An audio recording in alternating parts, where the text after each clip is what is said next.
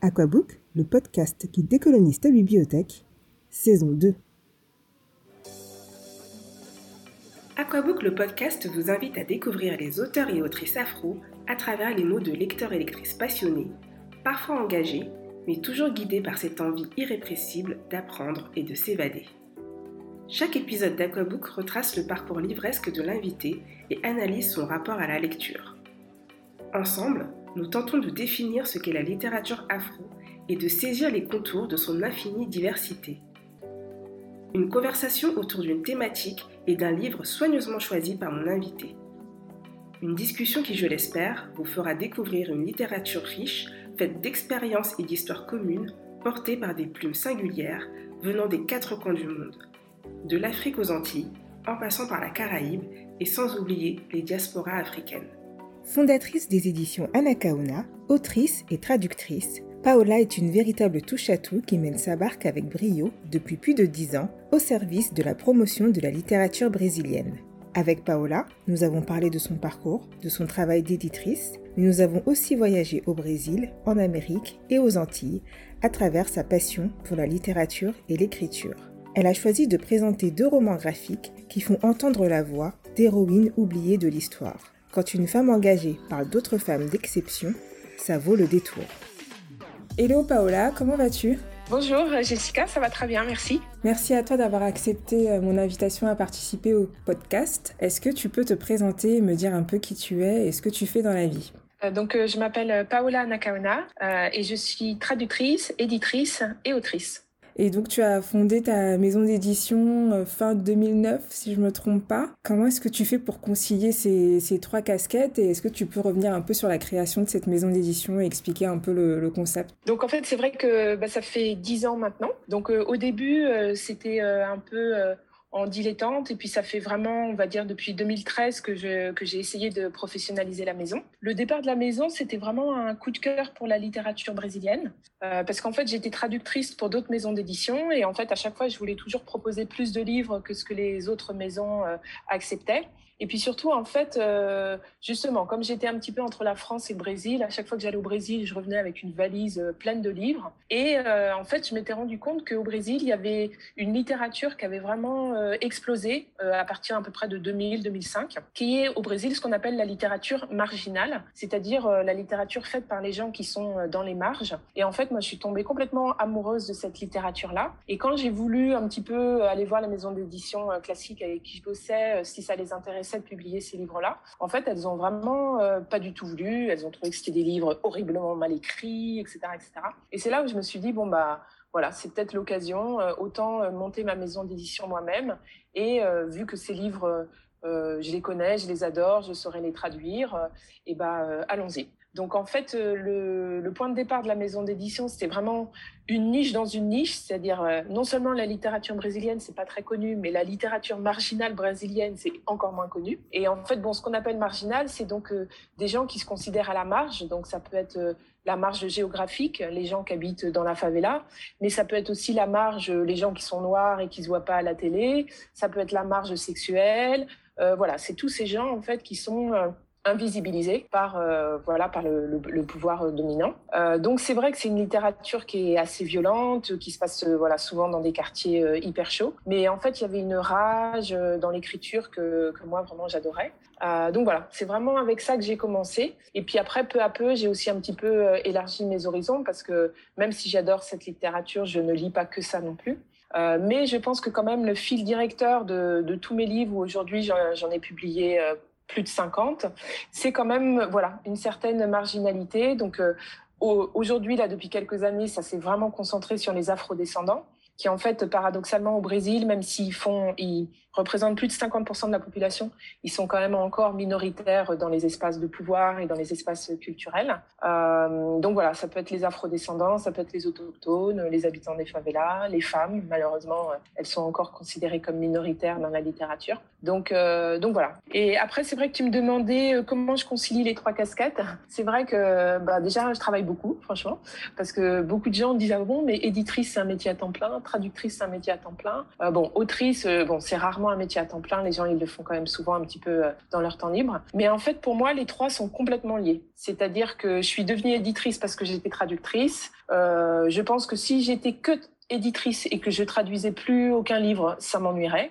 Et je pense que là, les quelques livres que j'ai écrits ces quelques dernières années, je les ai écrits uniquement parce que j'ai fondé les éditions Anakaona et que j'ai traduit tous ces livres qui m'ont vraiment nourri. Et je crois en fait qu'aussi quand vous lisez mes livres, vous retrouvez probablement un petit peu de, de livres que j'ai pu traduire, un petit peu de la pensée de Jamila, un petit peu de, de la, la façon d'écrire de Conceição Evaristo, enfin je sais pas. Vraiment pour moi, les trois sont complètement imbriqués. Donc voilà, en fait, en général, quand même, quand je me présente, je dis je suis traductrice et éditrice. Et vraiment, autrice, euh, euh, je fais ça le week-end, je fais ça le soir, je fais ça en vacances. Euh. Sur ton temps libre, en fait. Ouais, exactement. Ouais. Et est-ce que tu travailles seule au sein de la maison d'édition ou? Alors en fait, on est, euh, on est, on va dire un et demi, c'est-à-dire que j'ai, peux pas encore avoir quelqu'un à temps plein avec moi, mais en fait pendant deux ans, en 2017-2018, j'avais quelqu'un à mi-temps avec moi. Ensuite, j'emploie aussi des freelances, ça peut être des graphistes freelance ou des illustrateurs, etc. freelance. Et là, en ce moment, j'ai quelqu'un qui travaille avec moi à mi-temps. Donc euh, voilà, on est, euh, on est un et demi. Un et demi, mais pour beaucoup, beaucoup, beaucoup de travail, j'imagine, derrière. ouais. Je voulais revenir sur la création de la maison d'édition. Euh, est-ce que tu as rencontré des difficultés et si oui, lesquelles? Parce que j'imagine que c'est un milieu qui est quand même très fermé. Même si tu es sur un marché de niche, euh, je me dis que ça a dû être un peu compliqué quand même au début de, t'imposer, de faire ta place et même d'expliquer un peu ton projet. Ouais, complètement. Bah, de toute façon, en plus, le, combat est absolument loin d'être euh, gagné. Franchement, en fait, c'est vrai qu'au début, euh, ça a été dur parce que, bon, je pense j'ai fait l'erreur que font un peu tous les chefs euh, d'entreprise qui se lancent, c'est-à-dire que on trouve qu'on a un super produit et on s'imagine qu'il va se vendre tout seul parce que le produit est super. Et en fait, malheureusement, ça se vend pas tout seul, surtout dans un marché hyper concurrentiel comme l'est le livre. Parce que la France, c'est vraiment un, bon, c'est un énorme marché littéraire et c'est un des pays où il y a le plus de, de livres qui sont publiés de nouveautés tous les ans. Il y a 60 000 nouveautés tous les ans euh, en France, tout genre confondu, hein, mhm. littérature, essais, etc. Mais en fait, c'est ça qui fait que les libraires sont submergés de livres, les rédactions des journaux sont submergées de livres. Et en fait, quand vous arrivez, vous, en disant ouais, je publie un super livre, je viens de, je débute, etc., etc. Mais je me suis fait envoyer balader, mais par euh, tout le monde. Oh euh, donc c'est aussi un petit peu pour ça que j'ai décidé de monter un modèle un petit peu alternatif pour l'édition, qui est en fait la vente euh, sur mon site internet. C'est-à-dire que comme je me suis dit, euh, surtout au début où les libraires me connaissaient pas, ils n'avaient pas le temps, pas l'espace pour mettre mes livres, je me suis dit bah je vais les vendre sur internet. Parce qu'en plus faire un petit peu de voilà, euh, essayer de remonter sur Google, faire des articles de blog, c'est des choses que je peux faire justement le week-end, le, le soir, etc. Donc c'est vraiment comme ça que j'ai que je me suis dit bon bah puisque Enfin, c'est un peu, un peu ma mentalité, c'est-à-dire que j'arrive pas à rentrer par la porte de devant. Bah, je me dis, je m'en fous, je vais passer par la porte de derrière, par la fenêtre, par le toit, par la cheminée. Tant que tu arrives à rentrer, tous les moyens sont bons, quoi.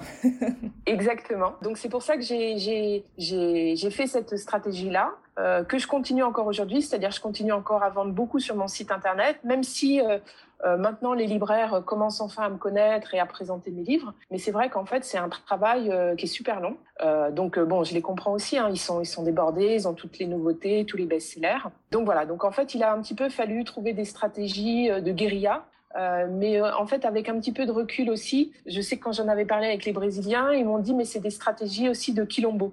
Donc le quilombo, c'est les, les, camps d'esclaves fugitifs où, ils se, où, ils se, réunissaient quand ils quand ils s'enfuyaient. Et en fait, c'est vrai que c'est des stratégies de ouais de, de, gens qui sont invisibilisés, subalternisés, où on leur donne pas leur place. Donc en fait, il faut trouver une façon de survivre euh, en faisant des petites contorsions, comme je disais, en passant par derrière. Donc en fait, c'est peut-être aussi une stratégie que que voilà, les gens qui ont ma couleur de peau et qui ont mon histoire, euh, ça fait 300 ans qu'on a cette stratégie pour, euh, pour essayer d'exister. Ben c'est ça, en fait, parce que personne nous attend.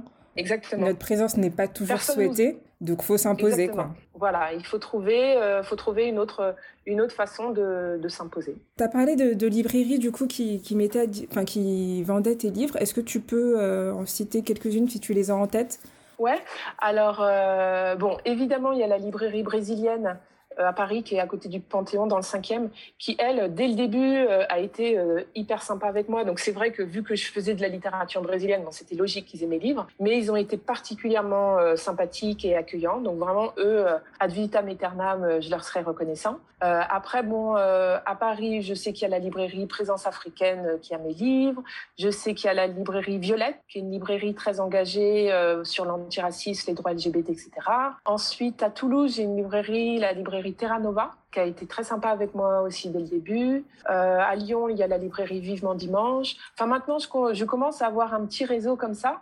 Mais c'est vrai que franchement, ça n'a pas été, euh, pas été évident. Donc, euh, voilà, je remercie ces librairies là qui, me donnent un petit espace et puis j'essaye qu'il y en ait de, plus en plus. J'ai vu l'autre fois que Gibert, dans leur ils ont un, assez bon rayon quand même décolonial et j'ai vu que maintenant ils prenaient mes livres mais c'est vraiment un travail de fourmi. Et je pense, euh, bon, s'il y a des gens qui nous écoutent qui ont envie de monter une maison d'édition, euh, en fait, on s'y attend pas au début. En fait, c'est que c'est, voilà, c'est, il faut pas publier un livre et se dire il va être dans toutes les librairies de France. C'est un travail euh, vraiment où un peu on teste votre résistance, quoi. C'est-à-dire, faut publier un livre, deux livres, cinq livres, dix livres, quinze livres.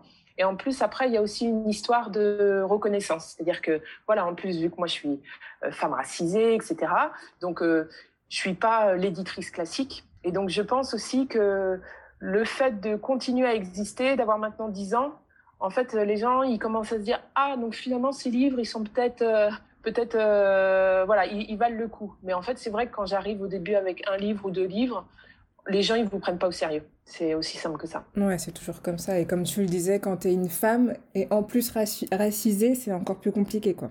Je pense qu'il faut se préparer au début un petit peu à voilà à continuer, même si le succès n'est pas toujours au rendez-vous. En fait, se dire c'est une histoire de résistance. C'est-à-dire ceux, enfin voilà, ceux qui réussiront, c'est ceux qui seront résistants. Et c'est parfois peut-être triste à dire, hein, ça veut dire c'est pas forcément ceux qui vont être les meilleurs, mais c'est ceux qui vont avoir la résistance de, durer, de durer, de durer et de pas se décourager. Je pense que c'est aussi à nous, euh, lecteurs et consommateur de, enfin, de vous aider. Euh, parce que je pense que si en librairie on demande ah mais pourquoi il n'y a pas tel ou tel livre, il y a aussi, euh, bah, je pense que ça fonctionne aussi, c'est la loi de l'offre et la demande quoi. Ouais, ouais, bien sûr. C'est aussi en demandant, quand les lecteurs y vont et demandent, qu'ils peuvent me connaître. Donc c'est vrai que c'est, enfin en fait c'est vraiment, c'est plein de raisons qui font que petit à petit, en fait, il y a une espèce d'édifice qui se bâtit, c'est-à-dire que peut-être ils ont vu passer mon mail, plus il y a quelqu'un qui vient dans la librairie et qui demande un livre de Anaqua, Anaqua, ils savent pas l'écrire, ils cherchent sur leur ordinateur. Donc c'est vraiment un truc comme ça, euh, euh, voilà, où, où, au final, quand ça va faire cinq fois, dix fois qu'il entend mon nom, et ben voilà, il va commander les livres. Euh, mais c'est vrai que ce que tu dis sur la communauté, euh, c'est vachement important. Euh, je sais que moi, au début, et ça, ça a été vraiment une, force, c'est-à-dire que j'ai un peu toute la communauté de gens intéressés par le Brésil. Et cette communauté-là, au début, a été voilà super intéressée par mes livres et m'a beaucoup soutenue. Donc c'est vrai que j'ai cet avantage, c'est que je suis pas partie de zéro en fait, dès le début, dès que j'ai sorti mon premier livre, ou comme je disais, bon, j'étais persuadée que tout le monde allait le lire. Bon, tout le monde l'a pas lu, mais au moins les Brésiliens en France ou les Français qui aimaient le Brésil, ils en avaient entendu parler. Et ça, c'était quand même une, chance d'avoir au moins cette petite communauté sur laquelle, euh, sur laquelle m'appuyer. Et c'est vrai que maintenant, où je fais donc des essais euh, féministes antiracistes, j'ai aussi la communauté, euh, voilà, de femmes racisées, de femmes noires, euh, qui est quand même assez solidaire euh, et qui, et qui euh, soutient mon travail. Donc, donc c'est vrai que c'est important cette communauté-là. Les livres font aujourd'hui véritablement partie de ta vie, dans toute la, dans toute mhm. la dimension. Mais est-ce que ça a toujours été le cas? Est-ce que tu as toujours été une grande lectrice Ouais, en fait, euh, j'ai vraiment toujours lu depuis que je suis toute petite. Je me souviens de quand j'étais en primaire, je me souviens de notamment en CM1 et en CM2 les, les derniers jours du mois de juin, là où, où on, on, regarde des films, enfin où on fait des jeux, des trucs comme ça, où j'avais lu des rédactions que j'avais écrites d'ailleurs. Je me souviens d'un roman qui se passait dans l'Égypte ancienne ou je sais pas quoi. euh, donc ouais, donc j'aimais bien écrire, mais bon, ça c'était un, un, un, petit détail. Mais en revanche, ouais, j'ai toujours lu. Euh, parce qu'aussi, je viens d'une famille, ma mère, c'est une énorme lectrice, pire que moi. Euh, mais en fait, c'est vrai que en fait, j'ai quand même eu une éducation euh, très classique, très française, puisque donc euh, je suis née en France et j'ai été à l'école de la République française. Donc j'ai lu voilà tous les Zola, les Victor Hugo, les Dostoevsky, les Dumas, etc. que j'adore. Hein. Donc ça m'a donné probablement une espèce de fondation classique. Et après, c'est vrai qu'au moment de l'adolescence, ou une adolescence un peu tardive pour moi, vers à peu près peut-être 18 ans, où j'ai commencé quand même un peu à me poser des questions sur ma couleur de peau, mon identité, etc. Et où donc j'ai cherché des livres avec des héros qui me ressembleraient peut-être un peu plus que, que les, les héros que je pouvais trouver dans les romans de Dumas. Et c'est vrai que, voilà, en plus, bon, j'ai 40 ans, donc dans les années 90, euh, des livres écrits par des femmes noires, par des hommes noirs, il n'y en avait pas beaucoup. à, Part, à part euh, les livres écrits par les Afro-Américains. Et donc c'est vrai qu'à ce moment-là, je me suis un peu jetée dans cette littérature que j'aimais beaucoup, mais en fait, c'était un peu à double tranchant parce que surtout la littérature afro-américaine qui est traduite en France, c'est quand même toujours euh, ce qu'on appelle euh, la littérature carcérale, quoi. C'est-à-dire la littérature euh, d'un dealer de drogue qui a été condamné à 10 ans de prison. En prison, il a découvert la littérature et il se met à écrire ses mémoires, etc. Bon, j'adorais ces histoires, mais en même temps, c'est pas mon histoire non plus. Et c'était un petit peu ça que je reproche dans, dans beaucoup de livres d'auteurs afro-américains qui sont traduits en français, un peu moins maintenant c'est quand même, c'est souvent voilà des histoires de ghetto euh, et euh, les Noirs ne sont pas que ça non plus. Mais, mais voilà. Mais en tout cas, mon premier contact avec la littérature afro, ça a été cette littérature-là.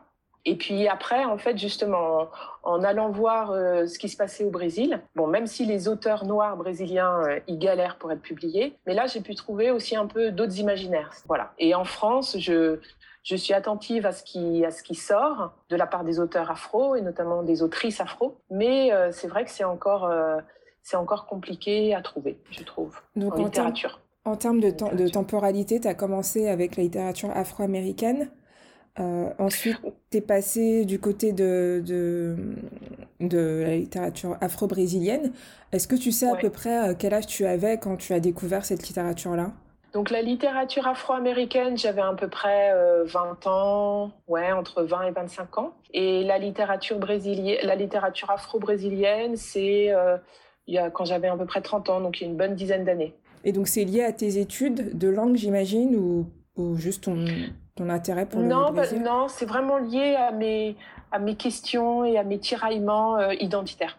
C'est-à-dire que donc euh, moi je suis euh, métisse de mère blanche et de père noir avec une histoire familiale méga compliquée. Euh, et en fait ça a toujours été et je pense que, que toute ma vie en fait même si maintenant je le, je le vis beaucoup mieux mais c'est un vrai questionnement. C'est-à-dire est-ce que je suis noire est-ce que je suis blanche qu'est-ce que c'est est-ce que je suis métisse qu'est-ce que c'est qu'être métisse et pourquoi mon père ceci et pourquoi ma mère cela et, et donc voilà. Donc en fait j'ai cherché des réponses dans les livres euh, donc c'est pour ça que je cherchais un peu partout. Hein. Comme je disais, euh, dans les livres afro-américains, euh, je les trouvais pas parce que ma mère, elle est pas, pas fait de la prison, je ne sais quoi, je ne sais quoi.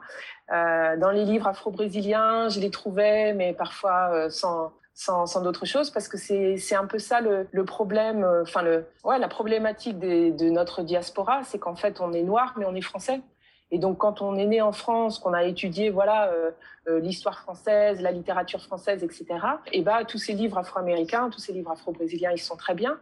Mais euh, moi, mon rêve, c'est de voir une femme euh, noire qui habite à Paris, euh, qui se balade dans le 12e, qui a des soucis de couple, qui met ses enfants à l'école, enfin voilà, sans que ce soit toujours un, une réalité qui soit lointaine et éloignée de la mienne. C'est ça. Donc voilà, il y a Léonora Miano qui j'aime bien, même si ses livres sont pas toujours évidents à lire, mais j'aime bien en tout cas son attitude, c'est-à-dire qu'elle se revendique vraiment afropéenne, comme elle dit, avec des héros qui peuvent voilà vraiment être noirs et habiter à Paris, mais c'est encore compliqué. C'est-à-dire que c'est comme si, euh, pour avoir des héros noirs dans les livres, quand on en a en France, bon, faut que ça se passe au XVIIIe siècle, quoi. C'est-à-dire comme si en fait on pouvait que être noir et dans ce cas-là euh, esclave ou je ne sais quoi mais c'est compliqué d'avoir une héroïne noire dans les années 90-2000 euh, en France. C'est ça, ou un peu un, problème. Ou alors, oui, tu peux avoir des histoires euh, sur des noirs, mais comme tu dis, c'est ils viennent de banlieue, ils ont des difficultés scolaires, un schéma familial compliqué, enfin voilà quoi.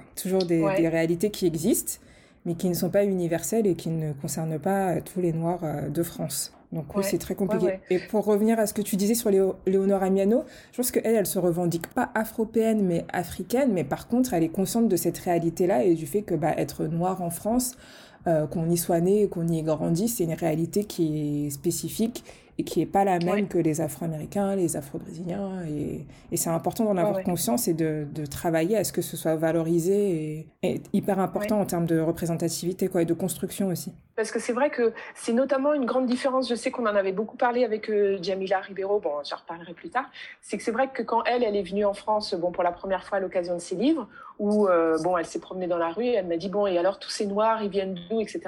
Et c'est vrai que c'est une différence entre les États-Unis et le Brésil et la France, c'est que les États-Unis et le Brésil, tous les Noirs qui sont là-bas, c'est des Noirs en gros qui viennent de l'époque de l'esclavage et qui sont restés. Alors que je lui disais, bah, nous en France, c'est super différent parce que les Noirs que tu vois qui sont ici, soit ça peut être effectivement euh, des Noirs héritiers euh, des Antilles ou je ne sais quoi, donc qui sont là depuis super longtemps, mais ça peut être des Noirs qui viennent d'Afrique et qui sont arrivés dans les années 40, 50, 60, soit ça peut être des Noirs qui sont arrivés il y a 20 ans. Donc c'est vrai que nous, en France, notre diaspora noire, elle est vraiment diverse. Parce que je crois que quand on est un Noir d'origine africaine et un Noir d'origine américaine ou antillaise, c'est pas du tout la même histoire. Et donc, c'est pas les mêmes vécus, c'est pas les mêmes traumas, etc. Donc, en fait, je trouve que les Afro-Français, il y a une vraie diversité, alors que c'est vrai que peut-être que les Afro-Brésiliens et les Afro-Américains, il y a une unité vachement plus forte dans leur histoire. Oui, tout à fait. Et c'est pour ça qu'en fait, euh, euh, quand on commence à découvrir la littérature afro et qu'on se précipite euh, vers la littérature afro-américaine parce que c'est aussi celle qui est la plus présente, bah on, est, on mhm. trouve rapidement les limites en fait. Ouais. Et puis d'ailleurs, c'était une, une, de tes questions. Qu'est-ce que la enfin, qu'est-ce que la littérature afro? Et c'est vrai que moi je dis toujours, bah, ça dépend. Qu'est-ce que tu veux dire? Est-ce que c'est afro d'Afrique ou est-ce que c'est afro-diasporique? Et parce que je pense que c'est vraiment deux littératures différentes. Et après, dans la afro-diasporique, on a la afro-américaine, euh, super connue, et l'afro-brésilienne, l'afro-cubaine, l'afro-colombienne. C'est des réalités super différentes, mais c'est ça qui fait qu'il y a une, une, vraie richesse. Hein. Oui, c'est ça qui est intéressant finalement. C'est d'aller au-delà de, de, de, la couleur de peau euh, qui peut nous rassembler et, et, et valoriser et revendiquer cette euh, singularité en fait de chaque personne et de chaque, chaque individu. Oui, oui. Alors, est-ce que tu peux partager un peu les auteurs ou autrices afro qui t'ont marqué, toi, quand tu as fait tes, découvertes euh, et qui te marquent encore? C'est vrai qu'il y, a tous les Afro-Américains, mais je me dis, je vais pas euh, pas forcément faire de la pub pour eux parce qu'ils sont déjà connus, ils sont déjà en librairie, ils sont déjà dans les journaux français qui raffolent des auteurs Afro-Américains. Donc euh, voilà, ils n'ont pas forcément besoin de publicité, à part une que j'aime beaucoup, qui s'appelle Jasmine Ward, euh, et en fait, elle a fait un livre qui a eu pas mal de succès qui s'appelle Le chant des revenants. Mais moi, il y en a un autre d'elle que j'ai mille fois plus adoré qui s'appelle Bois sauvage et que ça se passe pendant l'ouragan Katrina. Euh, donc en Louisiane, euh, en Louisiane, dans cette région. Et mais vraiment, ce livre, il est, il est magique. Vraiment, mais j'ai pleuré les 30 dernières pages comme pas possible.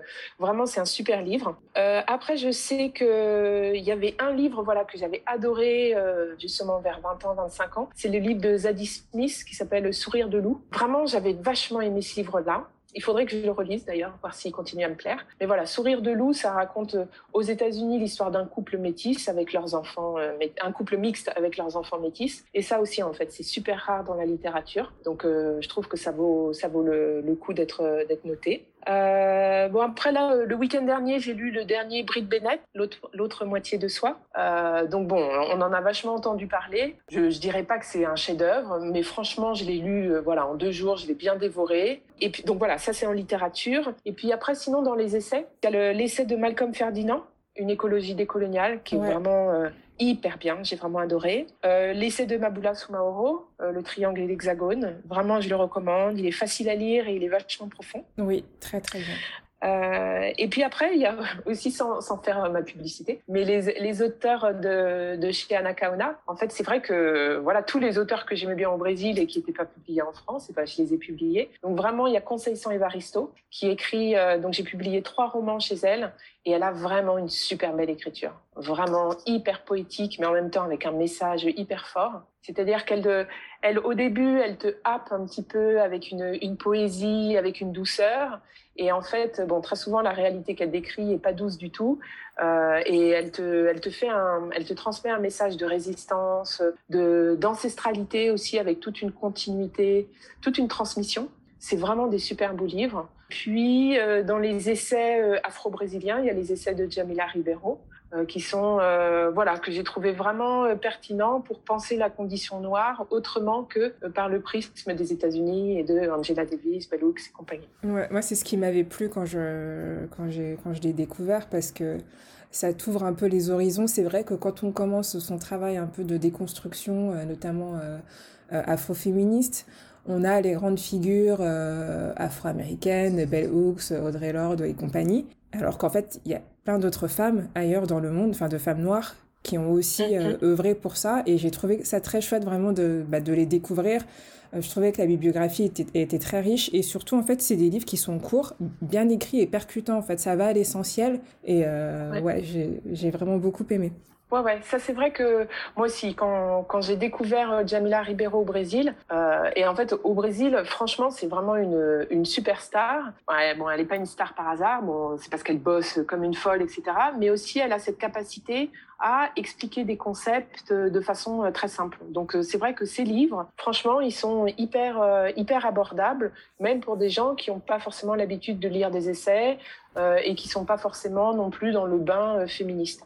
Donc, euh, moi, en fait, c'est ça que j'ai vraiment aimé quand. Parce que ça fait pas très longtemps que j'ai lu des essais, puisque justement avant, euh, j'étais vraiment plutôt dans les romans. J'adore euh, les romans. Mais en fait, les essais, ça vous permet de de mettre un peu des mots sur le ressenti. C'est-à-dire que vous avez des gens, voilà, des profs d'université ou comme Jamila, des philosophes, ça fait 10 ans, 15 ans qu'ils réfléchissent sur le racisme, l'appropriation culturelle, la situation de la femme noire, etc. Et donc, moi, je trouve que tout ce que moi j'avais un peu ouais voilà je le ressentais j'avais l'impression que j'avais le sentiment que. Et ben là vous avez quelqu'un qui a conceptualisé ça et qui vous fait un livre là-dessus. Et c'est vraiment pour ça que je recommande euh, la lecture des essais pour ces thématiques un peu complexes, euh, euh, voilà, notamment le racisme, le féminisme, où je sais que voilà, nous, euh, des fois, on pourrait se dire, euh, bah, en tant que femme noire, on n'a pas besoin de lire de livres sur le racisme parce qu'on le connaît, qu'on le vit tous les jours ou je ne sais quoi. Mais justement, en fait, euh, comme on le vit tous les jours, on a, cette espèce de vécu subjectif, etc. Mais le fait de lire quelqu'un qui a vraiment réfléchi et puis qui a une capacité intellectuelle qu'on n'a pas nous, euh, moi je trouve que ça m'a vraiment ouvert des horizons et ça m'a ça m'a vachement libéré de voir que ce que je pouvais ressentir, et eh bah déjà j'étais pas folle. Il y en avait d'autres qui le ressentaient et qui l'avaient vraiment étudié. C'est ça aussi, c'est que ça ouvre les horizons et même à un niveau euh, plus basique, c'est réconfortant en fait, comme tu dis, de se, de se rendre compte qu'on n'est pas seul, qu'on n'est pas folle et que c'est une réalité pour plein d'autres personnes malheureusement quoi. Ouais, alors avant de passer à la deuxième partie du, podcast, j'ai une petite question sur ton travail de traductrice, parce que tout à l'heure en introduction, tu disais qu'avant de fonder ta maison d'édition, tu étais traductrice pour d'autres maisons d'édition. Et je voulais mhm. savoir comment tu travaillais à l'époque et quels freins tu as rencontrés, parce que c'est vrai que j'en discute euh, souvent avec des amis euh, sur la littérature afro. On a souvent des, des, problèmes au niveau de la, de la, traduction, des termes qui sont utilisés par les traducteurs et qui n'ont pas lieu d'être et qui ne, ne sortiraient jamais de la bouche de personnes noires ou racisées. Est-ce que c'est des choses auxquelles tu as été confrontée, toi, ou pas du tout? Bah complètement, parce qu'en plus moi les donc les premiers livres que que je traduisais pour euh, pour Anacaona, euh, là tous ces livres de la favela brésilienne, en fait c'est bourré d'argot de la favela brésilienne. Et donc euh, quand je dois les donc je les je les comprenais, enfin même si des fois il fallait que j'envoyais des mails à l'auteur en lui disant ça en portugais classique ça voudrait dire quoi? Il me disait ah ça c'est comme ça qu'on dit une sœur, une mère ou je ne sais quoi dans le l'argot de la favela, mais après comment je le traduis? Est-ce que je le traduis en argot du 9-3 Est-ce que je le traduis en verlan? Déjà, je pense que la traduction, c'est subjectif. C'est-à-dire que, euh, par exemple, un traducteur marseillais qui va traduire un livre sur la favela brésilienne, et eh ben lui, comme c'est l'argot qu'il connaît, il va mettre l'argot des quartiers chauds de Marseille, alors qu'un traducteur parisien va mettre l'argot euh, des, quartiers chauds du 9-3. Donc déjà, il y a toujours une petite part comme ça de subjectivité. Et après, c'est vrai que bon, la traduction, c'est faire des choix mais je, me pose tout le temps des, questions. Hein. Donc c'est vrai qu'à la rigueur, on va dire que pour les essais, il y a moins de questionnements parce que c'est un vocabulaire un peu universitaire. Donc euh, euh, ça s'appelle féminisme de positionnement, féminisme de point de vue, ça s'appelle l'altérité, ça s'appelle la blanchité. Bon, ça, il suffit juste de faire ces petites recherches. Bon, c'est vrai que voilà, de traduire un livre, il faut quand même toujours un peu chercher le, le domaine. Mais après, pour la littérature, il y a, ouais, y a des vraies, vraies questions.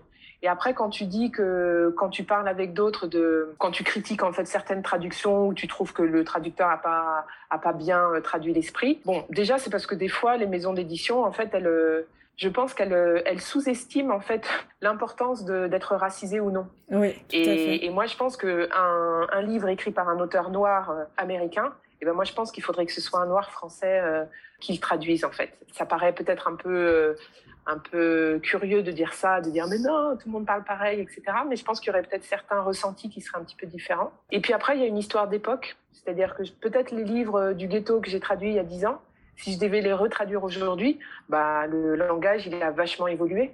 Euh, donc euh, sûrement là, il y a des expressions que j'avais mises dans le livre qui sont super ringardes aujourd'hui, et donc euh, je le traduirais différemment. Donc c'est vrai que c'est le, le, traducteur, euh, ouais, il est toujours confronté à, à, des choix à faire. Donc euh, ouais, peut-être les maisons d'édition quand elles attribuent des livres, et notamment voilà des livres qui sont aussi comment dire enfin des livres qui se passent dans un quartier spécifique ou avec une catégorie de population spécifique, en l'occurrence les Noirs, les Latinos ou les autochtones, en fait, je pense qu'ils gagneraient à euh, trouver l'équivalent en France. C'est-à-dire, euh, OK, ça se passe avec des latinos aux États-Unis, et ben, essayons de trouver euh, des latinos français ou des portugais français qui pourraient, du coup, peut-être comprendre un peu plus et le ressenti de l'auteur dans sa langue originale et peut-être le traduire un petit peu plus dans la langue française, la langue d'arrivée. Bah, merci pour, cette, pour cet éclairage parce que c'est vrai que la question de la traduction, c'est une vraie problématique et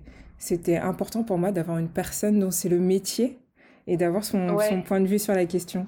C'est vrai que quand vous parlez bien anglais, vous lisez le livre en anglais, et donc euh, vous, vous, pouvez critiquer la traduction. Mais bon, moi, je, je fais partie de ces gens. Euh, en fait, je trouve que la traduction, c'est une, une possibilité extraordinaire de euh, de faire venir une autre culture, une autre littérature euh, en France. C'est-à-dire que s'il n'y avait pas la traduction, tout le monde n'est pas capable de lire un roman de 300 pages en anglais, en portugais, etc. Tout à fait, Donc on ouais. fait vraiment la passerelle. Donc c'est vrai que voilà, après il y a des traductions qui sont plus ou moins bien réussies, mais voilà, c'est pas toujours euh, pas toujours évident. Et puis parce que vous allez vous concentrer sur un mot, une phrase, page 59, qui a été mal traduite. Mais bon, si le livre fait 400 pages, voilà, après peut-être il y a une phrase qui était un petit peu malheureuse. Mais, mais voilà. Mais en attendant, je pense vraiment qu'il y a cette histoire de... C'est important de, respecter les, vécus des, auteurs dans la langue originaux et du coup des traducteurs dans la langue d'arrivée. Alors, on va passer à la deuxième partie du podcast. Euh, Aujourd'hui, tu as choisi de parler du sujet du décolonialisme. Donc, on a déjà eu l'occasion de, de l'évoquer dans le podcast, mais bon, c'est un sujet qui est tellement vaste qu'en fait, on pourrait faire tout un podcast, euh, enfin plusieurs mmh. saisons d'un podcast sur cette question. Euh, Aujourd'hui, tu as choisi d'en parler à travers le prisme de deux de tes ouvrages, donc un qui est sorti récemment. Avant de présenter ces deux livres, est-ce que tu peux me dire pourquoi tu as choisi ce thème et qu'est-ce qu'il t'évoque? Alors justement, en fait, ce thème, euh, c'est un petit peu comme quand je parlais tout à l'heure là des, essais qui m'avaient ouvert les horizons. En fait, quand j'ai découvert ce concept de décolonialisme et que j'ai vu tout, ce qui recoupait, tout d'un coup, tout s'est éclairé devant moi. Pratiquement toute ma vie s'est éclairée. C'est-à-dire, ah, je me suis dit, ah, mais c'est ça.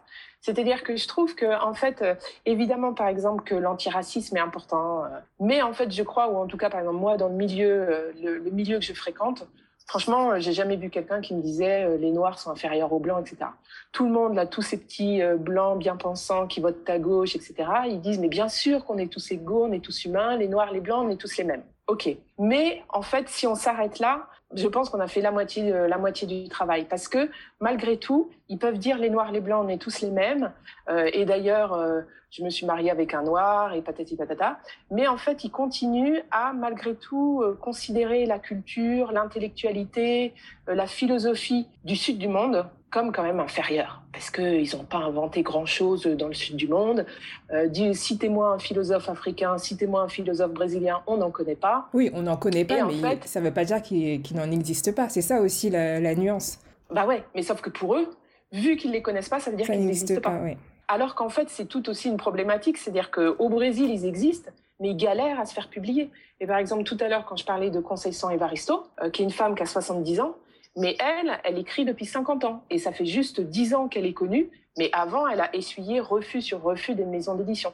Donc non seulement il y a le fait, il faut, ils galèrent à se faire publier, et après, même quand ils sont publiés, bah, il galère à être en librairie, il galère à être dans les journaux, il galère à être connu. Donc en fait, pour moi, le, vraiment, le décolonialisme, c'est la base de tout. C'est-à-dire que c'est OK, on est tous humains, etc.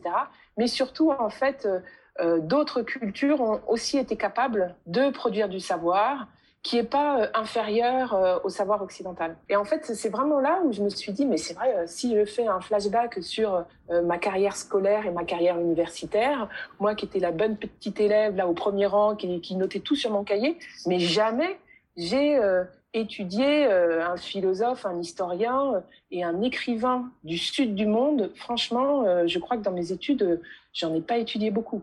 Donc, en fait, et voilà. Et c'est là où tout d'un coup, je me dis, mais ouais, mais si en fait on est capable de décoloniser nos imaginaires, en fait, et de se dire que euh, l'Europe n'est pas le centre euh, du savoir, le centre du monde, etc. On change complètement la perspective. Et c'est là, en fait, où je me suis dit, ah, mais peut-être aussi que tous les refus que j'ai essuyés au début, euh, mais c'est aussi parce que j'avais décidé de publier des auteurs du sud du monde.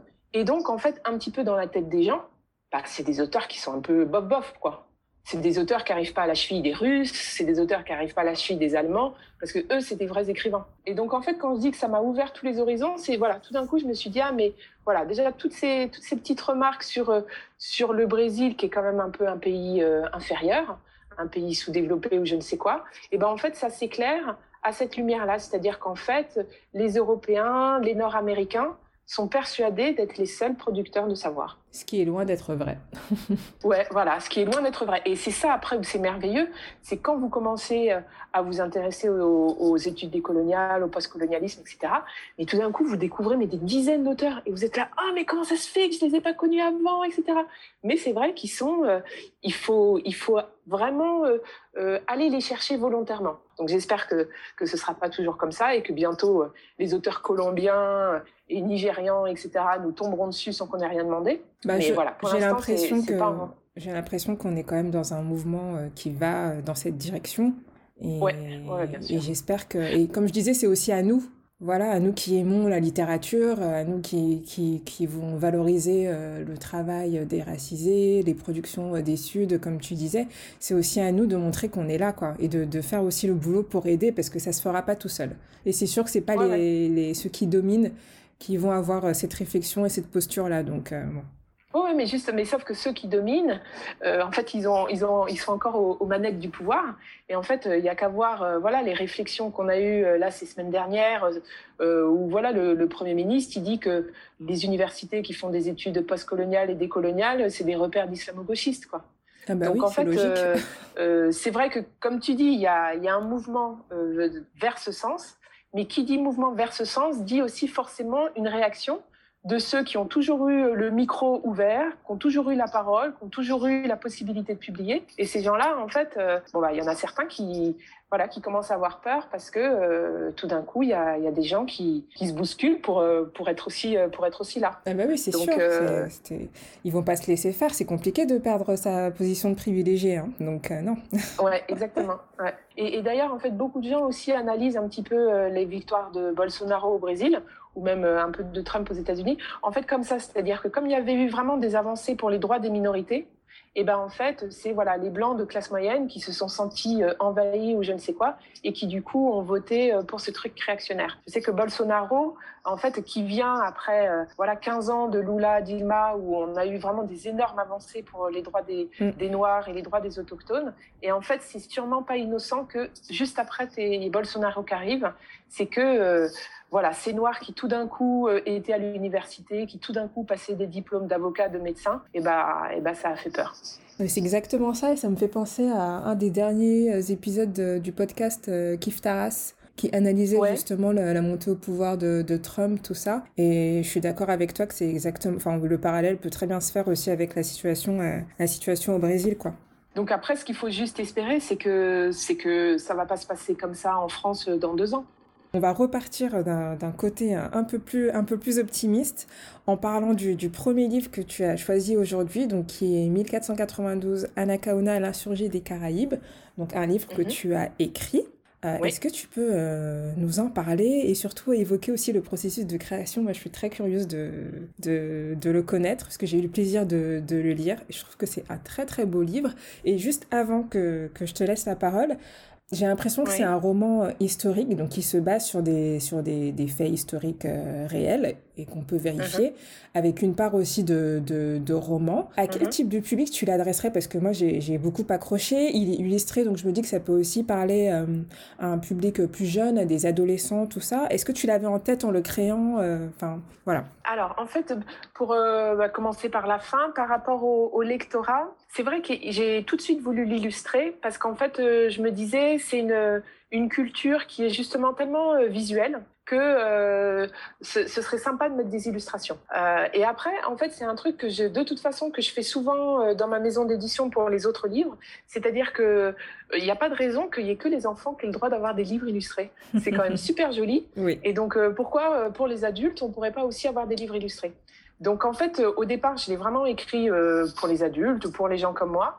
Et après, c'est vrai que beaucoup de lecteurs rien qu'en le voyant ou quand ils feuillettent, ils disent ah c'est pour les enfants. Et en fait, euh, pas forcément. C'est-à-dire qu'il faut pas se dire il y a des dessins donc c'est pour les enfants. C'était un truc qui me tenait aussi à cœur, c'est-à-dire que vu que je suis super fan de cette héroïne Anakaona, que je raconte sa vie, que j'adore cette période de l'histoire, euh, je me suis dit aussi j'ai envie d'en faire un livre super accessible et j'ai pas envie qu'il faille avoir fait euh, bac plus 8 pour pouvoir le lire et pour pouvoir le comprendre. Donc il y avait vraiment un truc de vulgarisation que je voulais faire au sens euh, positif euh, du terme, c'est-à-dire rendre l'histoire accessible, simple à lire. Voilà, en me basant donc c'est-à-dire que je me suis enfilé des livres qui parfois étaient vraiment compliqués à lire pour me documenter, mais après je les ai digérés et j'ai essayé de les ressortir en euh, une histoire qui est euh, voilà qui est accessible accessible à tous. Pour euh, pour raconter l'histoire du livre, donc en fait Anakaona elle est peu connue mondialement et même peu connue aux Amériques. Donc en fait c'était une femme qui était reine en Haïti au moment où Christophe Colomb est arrivé. Parce qu'en fait, donc c'est vrai qu'en France, on dit toujours euh, Christophe Colomb a découvert l'Amérique. Alors déjà, ça m'énerve quand on dit découvert, parce qu'il a rien découvert du tout. Il y avait 80 millions de personnes qui habitaient là. Mais voilà, en fait, donc il n'est pas arrivé en Amérique, il est arrivé aux Antilles et notamment en Haïti. C'est vraiment là où il a posé euh, pied euh, quasiment pour la première fois. Et c'est là où la colonisation est arrivée. Donc en fait, là où cette héroïne, elle me fascine, c'est que c'est vraiment elle, en 1492, qui a été la première femme à être face à cette colonisation espagnole. Elle, elle, accueille les Espagnols. Au début, elle ne sait pas trop ce qu'ils veulent. Et puis, peu à peu, quand elle voit euh, ce qu'ils sont venus chercher, c'est-à-dire juste piller les richesses, etc., elle va prendre la tête de la résistance. Et après, euh, elle va, euh, elle va mourir. Mais je me suis dit, dans ce livre, je vais essayer d'inverser la perspective. C'est-à-dire que, justement, le récit un peu colonial qu'on apprend à l'école, c'est Christophe Colomb a découvert l'Amérique. Donc non, il l'a pas découvert couverte, il l'a envahi. Et en fait, on l'apprend aussi dans des yeux de Christophe Colomb. C'est-à-dire, c'est toujours, on imagine Christophe Colomb dans sa caravelle, qui arrive et qui voit une île déserte et qui accoste et qui dit terre. Et en fait, moi, je me suis dit, euh, et les gens qui étaient sur cette fameuse île et qui ont vu au loin des îles arriver, qui ont vu des mecs poser pied par terre et dire maintenant c'est chez nous, quels sont leurs sentiments? Donc en fait, c'est en ça que, que je, souvent je dis que ce livre c'est un livre décolonial parce que il prend l'autre perspective, c'est-à-dire qu'il raconte, je raconte pas l'histoire du point de vue du colonisateur, mais du point de vue du colonisé. Et en fait, ça change tout. Ça change vraiment tout de d'avoir cette autre perspective. Et euh, j'ai voulu aussi me concentrer sur qu'est-ce qui faisait leur civilisation, parce que sinon ces peuples-là, on a aussi toujours tendance à les dépeindre sous le signe de l'échec. C'est-à-dire, voilà, on sait qu'ils ont été anéantis, qu'ils ont été génocidés, qu'ils ont disparu, et voilà. Et en fait, je me suis dit, est-ce qu'on peut pas, est-ce que je peux pas essayer de, de leur rendre leur beauté? Parce que c'était des peuples qui avaient des cultures super brillantes. Alors certes, ils n'avaient pas d'écriture, et c'est ça qui a un peu euh, fait la confusion. C'est-à-dire que Christophe Colomb, quand il a vu qu'ils n'avaient pas d'écriture, il s'est dit, c'est des sauvages. Euh, alors qu'en fait pas du tout, c'était juste une culture différente. Et donc c'est ça que j'ai vraiment essayé de montrer, c'est de montrer la beauté de ce peuple euh, sans écriture, mais voilà, qui avait euh, une culture raffinée, qui avait notamment une relation avec la nature euh, qui est même euh, avant-gardiste, on dirait aujourd'hui. J'avais vraiment envie de, de remettre cette héroïne euh, sur au panthéon des héroïnes mondiales. C'est-à-dire que je trouve que c'est vraiment, on apprend en France l'histoire de Jeanne d'Arc, etc.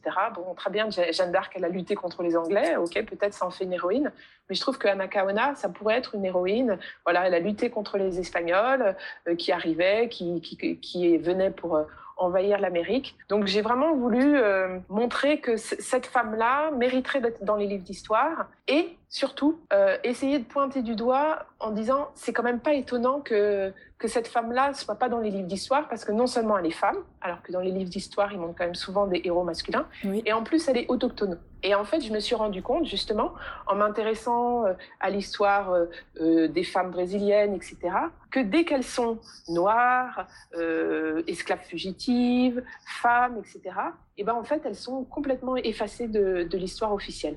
Donc c'est vraiment essayer de voilà de renverser la perspective et de montrer que l'histoire elle n'est pas que faite par euh, des hommes européens, euh, mais euh, les, les, gens sur ces continents-là, les autochtones, les noirs, ils ont aussi été acteurs de leur histoire. Et je trouve que c'est d'autant plus important que, comme tu le rappelais tout à l'heure, c'est un peuple qui a, enfin, il y en a plusieurs, mais c'est un, des peuples qui a disparu, en fait, qui n'existe plus. C'est important de le rappeler. Parce que quand on parle de, de l'histoire de la conquête, on parle, oui, de, de, des échanges, enfin des pillages, hein, on est d'accord sur ça. Ouais, euh, mais on oublie que, que des peuples ont été éradiqués dans leur intégralité. Je pense que ça, il faut vraiment insister là-dessus. C'est vrai que euh, en tant que en tant que personne noire, euh, on parle beaucoup de la colonisation, on parle beaucoup de l'esclavage, mais entre guillemets, on a encore la chance nous d'être là et de, de pouvoir témoigner. D'autres n'ont plus la possibilité, donc euh, je trouvais que c'était hyper important euh, que tu réhabilites aussi cette histoire à travers ce personnage bah, que moi personnellement je connaissais pas. Pourtant euh, j'ai étudié en hein, 1492, mais tu vois comme quoi euh, il y a encore beaucoup de travail à faire. C'est vrai que tous ces autochtones, bon surtout dans les Antilles, ils ont vraiment été complètement génocidés. Et en fait c'est d'ailleurs un débat en cours, c'est-à-dire que bon l'esclavage a été reconnu comme crime contre l'humanité, mais en tout cas ce qui est arrivé aux autochtones, aux autochtones des Antilles et d'Amérique du Sud, ça n'a pas été reconnu comme crime contre l'humanité encore, parce parce qu'en fait, il y a toute cette histoire de ah mais ils sont morts tout seuls, euh, ils étaient euh, hyper euh, vulnérables aux maladies et en fait les colons sont arrivés, ils leur ont passé la variole et ils sont morts. C'est pas de la faute des colons. Oui, Alors qu'en fait, il y a quand même beaucoup de maintenant de, sources historiques qui montrent que bon certes les colons ils n'avaient pas prévu cette vulnérabilité aux maladies etc.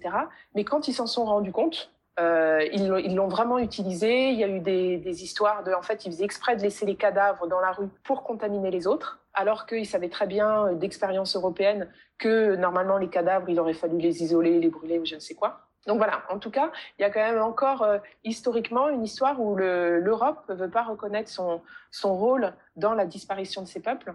Mais c'est vrai que je cite souvent, euh, et je le cite dans le livre tout à la fin, en fait, c'est que donc quand euh, Colomb est arrivé en, Haïti, euh, il y avait à peu près 800 000 personnes sur cette île. Et en 1560, donc voilà, 60 ans plus tard, quand ils ont fait un recensement, les Espagnols, il restait plus que 13 Taïno. Donc ça prouve, hein, voilà, ils sont passés de 800 000 à 13. Donc c'est éradication totale, totale, totale. Donc c'est entre autres aussi ça qui a déclenché après euh, la, traite négrière, c'est-à-dire que vu qu'il y avait plus d'un plus d'autochtones pour travailler, et eh ben ils ont fait venir des, des Africains euh, pour euh, pour les remplacer. Mais ça a vraiment été ils ont été rayés de la surface de la Terre. Alors après, d'ailleurs, quand ils sont arrivés, quand les conquistadors sont arrivés au Mexique, etc., et ben, en fait, ils ont essayé quand même de pas faire les mêmes erreurs. C'est-à-dire qu'ils se sont rendus compte qu'aux Antilles, ils avaient été trop loin. Et au Mexique, ils ont un tout petit peu fait plus attention pour, euh, voilà, pas euh, les effacer complètement. Donc euh, euh là, c'est pour, ça d'ailleurs qu'au Mexique et tout, il en reste, il reste encore des gens autochtones. Ouais, mais une histoire qui, qui, qui mériterait plus de, enfin, qu'on en parle plus, quoi. Parce que ça, pour le coup, 1492, on l'étudie tous à l'école. Et je pense que si on fait euh, euh, des questions-réponses dans la rue et qu'on leur dit mais vous savez que tel peuple a été totalement éradiqué et tout machin, euh, je suis pas certaine que beaucoup le sachent quoi. Et pourtant c'est important parce que ça change aussi la, la perception qu'on a de, de ces politiques-là et de, de, cette histoire en fait qui est racontée par ceux qui, qui ont vaincu et on sait avec euh, quel biais. Ouais, voilà. Et puis parce que c'est vrai qu'on les présente encore voilà, comme des conquistadors, comme des découvreurs, comme des aventuriers, euh, alors que c'était quand même euh, c'était des criminels, c'était des pilleurs, c'était des violeurs. donc c'est vrai qu'il faut un petit peu, ouais, il faut, faudrait rééquilibrer la balance. Alors le second livre dont on va parler maintenant, c'est Solitude, la flamboyante. Est-ce que tu peux nous en parler?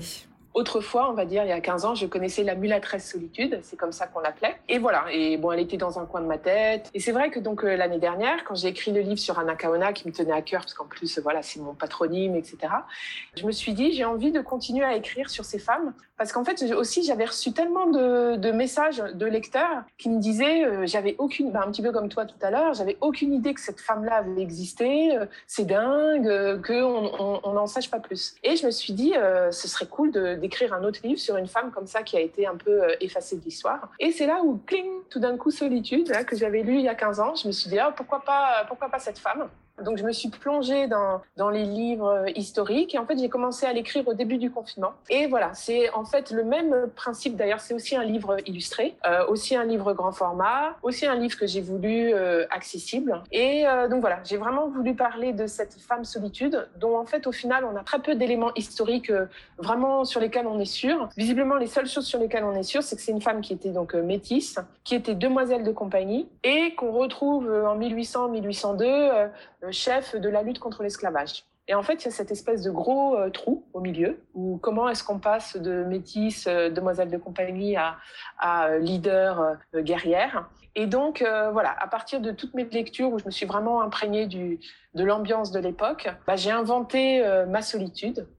et en fait, j'ai vraiment cherché à, montrer une conscientisation progressive. Donc, voilà, donc cette solitude qui au départ est, est assez favorisée, en fait, je vais voilà, petit à petit, elle va, elle va prendre conscience de, de tout ce système colonial, extractiviste, prédateur, grâce à certaines rencontres, donc des, des femmes qu'elle a rencontrées et qui, et qui vont en fait euh, l'aider dans son parcours. Et ça, j'aime bien ça parce que je trouve que la vie, c'est souvent ça aussi, c'est-à-dire que bon, il y a peut-être certaines personnes qui, à 5 ans, étaient déjà le point levé et qui avaient une âme de, de guerrier, de rebelle, etc. Mais je pense que quand même la plupart du temps, c'est un truc progressif ou c'est des événements déclencheurs ou justement c'est des rencontres. Et en fait, au fur et à mesure aussi en, faisant mes recherches, je me parce que moi, un petit peu euh, bête, bête et méchante, pour moi, l'abolition de l'esclavage en France, c'était 1848. Et en fait, je me suis rendu compte que non, c'était pas 1848. C'est-à-dire qu'en fait, il y a eu une première abolition de l'esclavage en 1794. Et c'est aussi là, en fait, où tout d'un coup, tout ce que j'avais pu apprendre, les cours d'histoire, etc., c'est-à-dire que c'est pareil, moi, je me suis, on m'a toujours dit 1789, la Révolution française. Moi-même, j'en suis fière, quoi. Je trouve que c'est une super révolution. Mais 1789, la Déclaration des droits de l'homme et des citoyens, les hommes naissent libres et égaux en droit. C'est magnifique. Même Macron, encore il n'y a pas longtemps, il a fait son, son sermon sur la France des Lumières. Mais en même temps, la France, en même temps qu'elle dit ça, elle maintient l'esclavage. Donc en fait, c'est les hommes naissent libres et égaux en droit, mais les Noirs aux Antilles, à Saint-Domingue, en Guadeloupe, en Martinique, ils sont pas euh, compris dans ces hommes. Donc ensuite, en 1794, finalement, elle euh, abolit l'esclavage. Et en fait, la France est le seul pays au monde à avoir aboli l'esclavage et à l'avoir rétabli après. C'est-à-dire que 1794, elle l'abolit, et en 1802, elle le remet. Et ensuite, il va être aboli définitivement en 1848, et c'est ça qu'on célèbre. Et Solitude, elle est pile poil dans cette période-là. Donc, euh, donc, donc j'ai inventé cette, cette liberté pour laquelle elle a lutté en 1794. Et puis après, peu à peu, ils se rendent compte que l'esclavage va être établi. Et donc, euh, voilà, elle va lutter contre ça avec Delgrès, qui est, qui est un peu connu. Et en 1802, euh, elle va mourir. Ok, et eh ben, écoute, moi j'ai hâte de me le procurer. merci. Petite question aussi, euh, voilà, par, pure curiosité, combien de, combien de temps en fait ça te prend de, de, préparer en fait ce type d'ouvrage? Parce que tu as toute la phase de recherche, tout ça. Euh, est-ce que tu saurais me dire à peu près euh? Bah voilà, la phase de recherche, je me souviens que je crois que j'avais commencé un petit peu vers Noël, donc bon Noël de l'année dernière, à, à, lire des bouquins sur cette, cette période-là. Donc il y a les livres de Frédéric Régent, en fait, c'est des essais. Et c'est vraiment un peu le spécialiste historien euh, de, ce, de cette période-là. Et donc ça, en fait, c'est bien parce que bon, c'est pas c'est pas du tout des romans, mais en fait, ça permet de savoir euh, comment les Noirs vivaient, d'avoir un petit peu toute cette organisation euh, coloniale. Et après, à partir de ça, j'ai pu inventer. Pendant deux mois, j'ai juste lu. Après, j'ai commencé à écrire, donc on va dire à partir du mois de mars-avril, et j'ai fini en octobre. Euh, mais franchement, c'était intense. Hein. Mon, mon mari, il m'a dit, euh, là maintenant que le livre est fini, il m'a dit, tu me, tu recommences pas un tout de suite, parce que je me réveillais, je me réveillais au milieu de la nuit. Enfin, c'était, ça, ça, c'était assez physique, quoi. voilà, non seulement en fait, euh, dès que j'avais un moment de libre le week-end ou le soir, je travaillais derrière mon ordinateur, mais il y avait aussi le côté, elle était, elle était dans ma tête tout le temps, tout le temps, tout le temps. Je, me, je m'endormais avec elle et je me réveillais avec elle en fait. Ouais, t'étais vraiment euh... habité par le personnage quoi. Ouais, ouais, complètement. Donc, euh, donc voilà, donc on va dire huit mois, huit mois d'écriture. Bien, ça promet.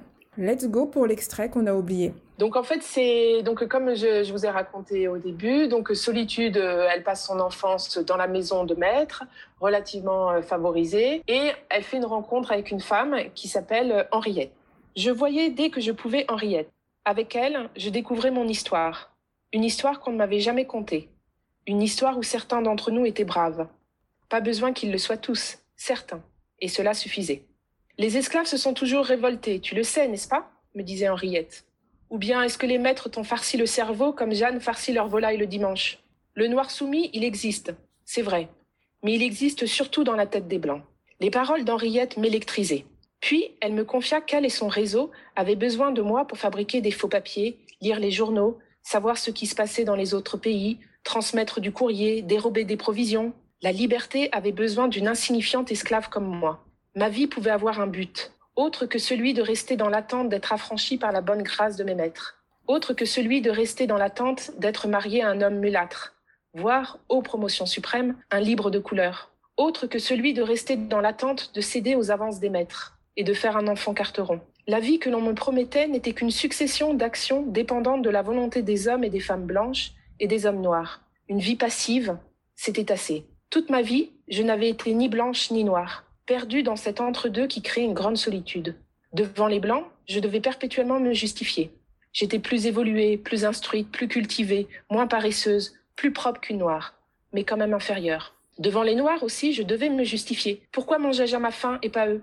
Pourquoi dormais-je sur une natte dans la maison de maître et pas eux? Pourquoi avais-je le droit de lire des livres et pas eux? J'étais toujours seule.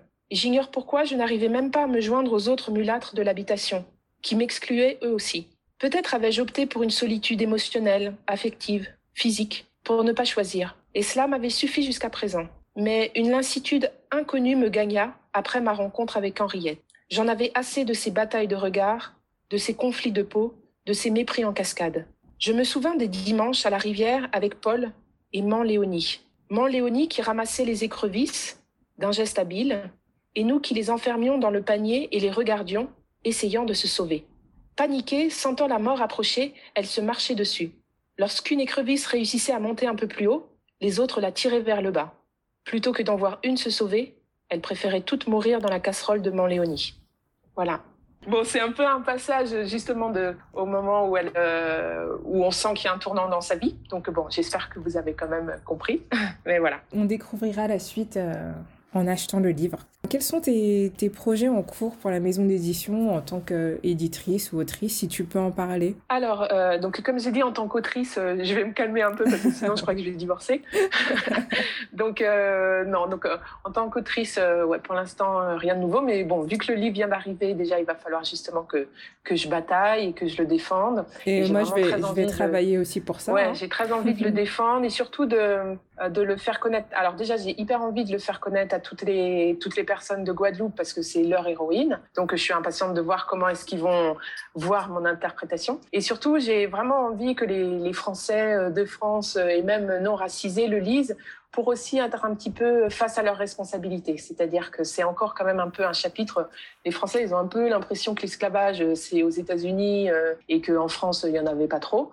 Alors que voilà, la France, c'était la troisième puissance négrière euh, du monde. Voilà, la France des Lumières, elle a bâti sa richesse sur le sucre de Saint-Domingue et de Guadeloupe.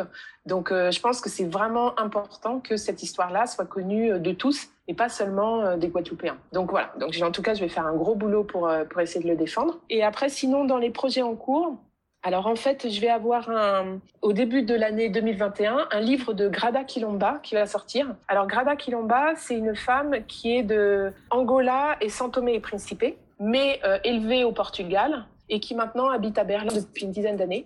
Et son livre s'appelle Mémoire de la plantation, épisode de racisme quotidien. Et en fait, ce livre, il est issu de son mémoire de doctorat en psychologie. Et en fait, ce que j'ai trouvé hyper intéressant, c'est qu'elle analyse le racisme d'un point de vue psychologique. Et je trouve que ça, en fait, c'est assez peu fait. Parce que, en fait, voilà, on parle du racisme, on va parler euh, des inégalités de salaire ou des inégalités de traitement, mais elle, en fait, elle, euh, elle s'interroge sur qu'est-ce que ça nous fait dans nos têtes. Donc voilà, donc ça va être un essai qui va sortir en début d'année. Et après, euh, normalement, il y aura un autre livre aussi au printemps, où je suis assez contente symboliquement aussi de ce livre-là, c'est que ça va être un dialogue entre donc Jamila Ribeiro, cette philosophe féministe noire que j'ai publiée, et euh, Nadia Yala Kizukidi, qui est une philosophe noire française. Ah oui, je connais. Et je trouve que c'est tu la connais? Oui, oui, je la connais, je, suis son travail. Euh... Bah, dis donc, il y a plein de belles choses qui arrivent là.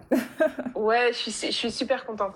Et en fait, donc Jamila et Yala, elles se sont rencontrées à Paris euh, la dernière fois où Jamila était venue, avant qu'il y ait le Covid, euh, quand c'était encore le bon vieux temps où on pouvait voyager. et euh, donc voilà, donc elles ont fait une première rencontre une après-midi où elles ont discuté, etc. Et, après, on a continué ce livre et ce dialogue euh, par, euh, par Skype et par, euh, par Internet. Et je trouve que c'est super intéressant voilà, d'avoir ces deux, femmes qui ont chacune un vécu différent. Et puis après, elle parle aussi des épistémologies dominantes un petit peu, enfin dans le sens qu'est-ce que c'est qu'être universitaire et être une femme et être noire en plus. donc franchement, c'est passionnant. Donc on est en train de, finir ce dialogue-là. Et en fait, ce qui me plaît bien aussi, c'est que c'est vraiment le, un petit peu le, symbole de, de, mon travail dans ma maison d'édition. C'est-à-dire que là, c'est vraiment la France et le Brésil qui se rencontrent dans un livre. Donc, c'est exactement ce que j'essaye de faire, en fait. C'est de, de faire des liens entre les deux pays, de, ouais, de faire des liens intellectuels, des liens affectifs aussi, parce que ça a été une rencontre. Elles étaient super émues de se rencontrer. Donc, euh, donc voilà, je suis impatiente aussi. Bon, bah, nous aussi, on a hâte. Et je pense qu'une fois que l'épisode sera sorti, euh, on sera plusieurs à, à, te relancer euh, en MP euh, pour savoir quand tous bah, ces projets arrivent. Avec plaisir. ouais. Alors, si tu pouvais rencontrer un auteur ou une autrice noire, qui choisirais-tu? Pourquoi? Et de quoi parleriez-vous? Bon, j'ai la chance, en tout cas quand c'est des auteurs brésiliens, souvent j'ai pu les rencontrer parce que, voilà, en tant qu'éditrice, etc., j'arrivais toujours à les rencontrer. Mais mais il y a quand même deux auteurs où, où je il y en a une que j'ai déjà rencontrée et que je rencontre toujours avec plaisir, c'est Conseil Evaristo. Donc c'est une femme qui a un certain âge, qui a 70, 75 ans aujourd'hui et qui a vraiment une, une douceur déjà dans, sa façon d'être, dans sa façon de se parler. Et en fait, moi qui n'ai jamais eu de grands-parents, en fait, on va dire que les, grands-parents blancs, je sais un peu comment c'est parce que je les vois à la télé, parce que j'ai vu les papis-mamies de, mes amis. Et en fait, je me suis toujours demandé ce que c'était une, une, mamie, une mamie noire. Et en fait, quand je vois Conseil il y a un petit peu... Euh, je me dis, oh purée, j'aurais bien aimé que ce soit, que ma grand-mère, elle soit comme ça, parce que voilà, je la connais pas. Et Conseil 100, en plus, elle a ce truc de, elle est toujours en train de raconter des histoires et d'écouter aussi les histoires des autres. Et donc, Conseil 100, en tout cas, elle vient d'une famille où les histoires se sont transmises. Et donc, on retrouve un petit peu ça euh, dans ses livres. Euh, donc voilà. Donc moi, j'adore écouter ces histoires-là parce que c'est, euh, voilà, une transmission qui, moi, dans ma famille, a été complètement brisée.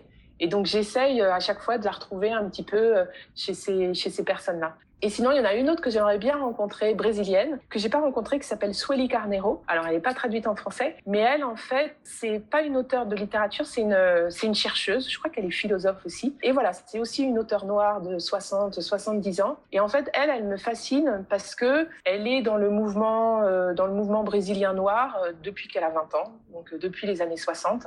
Et en fait, je me dis, waouh, cette nana-là, elle a, elle a tout vu, quoi justement, elle a vu euh, les années 60, 70 au Brésil euh, qui étaient euh, voilà terribles pour les Noirs.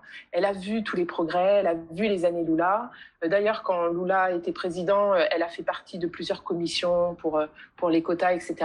Donc c'est vraiment une femme où elle, j'ai envie de la rencontrer pour le côté historique, en fait, et pour le côté lutte.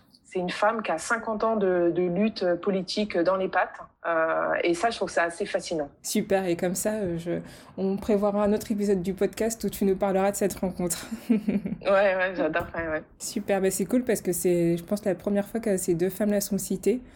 Donc c'est bien aussi d'avoir euh, d'autres, d'autres, d'autres profils et d'autres personnes inspirantes comme ça. Bon, cool. Dernière question, qui aimerais-tu voir à ta place pour un épisode d'Aquabook? Bah, je crois justement, j'aimerais bien voir euh, Yala Kizukidi parce qu'elle est, elle se fait encore, elle est trop discrète, je trouve. Euh, euh, dans, bon, et dans les médias. Et c'est vrai qu'il y a peu, quand on cherche sur Internet, hein, il y a peu d'émissions de radio, peu de podcasts avec elle, alors qu'elle est, elle est, elle est vraiment brillante. Elle sait être aussi euh, accessible dans son discours. Et puis je trouve qu'elle a une vraie euh, générosité. Je pense qu'il y a peut-être aussi le côté, comme elle est prof de fac, elle a l'habitude de, de transmettre son savoir aux, étudiants. Je trouve que ce, serait sympa que, que tu, que tu l'invites pour qu'elle, ouais, pour qu'elle, et puis aussi qu'elle, qu'elle parle de son parcours, parce que voilà, femmes noires philosophes. Euh, euh, c'est même étonnant en fait. On n'en voit, on en voit pas souvent. On en voit très Donc, peu. Euh, je trouve que ce serait cool. Ok, bah écoute, moi je suis son travail, donc je serais vraiment très très très honorée qu'elle accepte.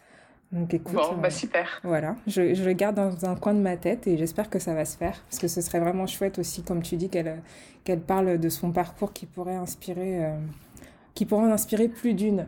Bah, Paola, merci beaucoup pour cet échange. C'était vraiment, vraiment très chouette, euh, très intéressant et très enrichissant, surtout d'avoir euh, ton regard euh, d'éditrice, de, d'autrice, de traductrice, ce lien très fort que tu as avec le Brésil qui nous permet aussi d'avoir des références qui sont pas forcément connues en France. Donc voilà, c'était vraiment un plaisir pour moi et un honneur aussi de, de t'avoir et d'échanger avec toi sur tous ces sujets qui nous passionnent toutes les deux. Oui, franchement, moi aussi, je suis, très contente. Bon, déjà, je suis toujours, euh, toujours ravie de, ouais, de, partager, euh, de partager ma passion. Donc, j'ai la chance d'être entre ces deux pays, de parler les langues, etc. Et donc, je me dis, euh, voilà, il faut aussi que, que cette connaissance que je peux avoir sur le Brésil, j'arrive à la faire partager même à ceux qui ne parlent pas portugais. Et je pense qu'en plus, on a tout à gagner en fait, à s'échanger nos expériences, à s'échanger nos savoirs. Je pense que c'est vraiment comme ça qu'on fera cette tactique de guérilla pour euh, gagner nos places. Bah écoute, euh, super conclusion. Moi, j'ai plus rien à dire. si, à part te souhaiter euh, plein de, de, belles choses pour la suite, mais je ne doute pas que tout va très bien se passer avec les projets dont, dont tu as parlé. on sera là derrière toi hein, pour pousser tout ça parce qu'il faut, il faut que ce soit valorisé il faut que, que, tout le monde les achète et lise ces livres. Donc voilà, je vais suivre tout ça avec attention et puis voilà, je te remercie encore pour cet échange. Bah, merci beaucoup à toi et puis euh, à très bientôt. À bientôt. J'espère que cet épisode vous a plu.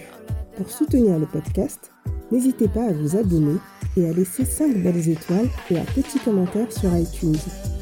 Partagez vos découvertes littéraires et discutons ensemble sur Instagram at aquabook ou sur aquabook.podcast at gmail.com. A très vite pour un nouvel épisode.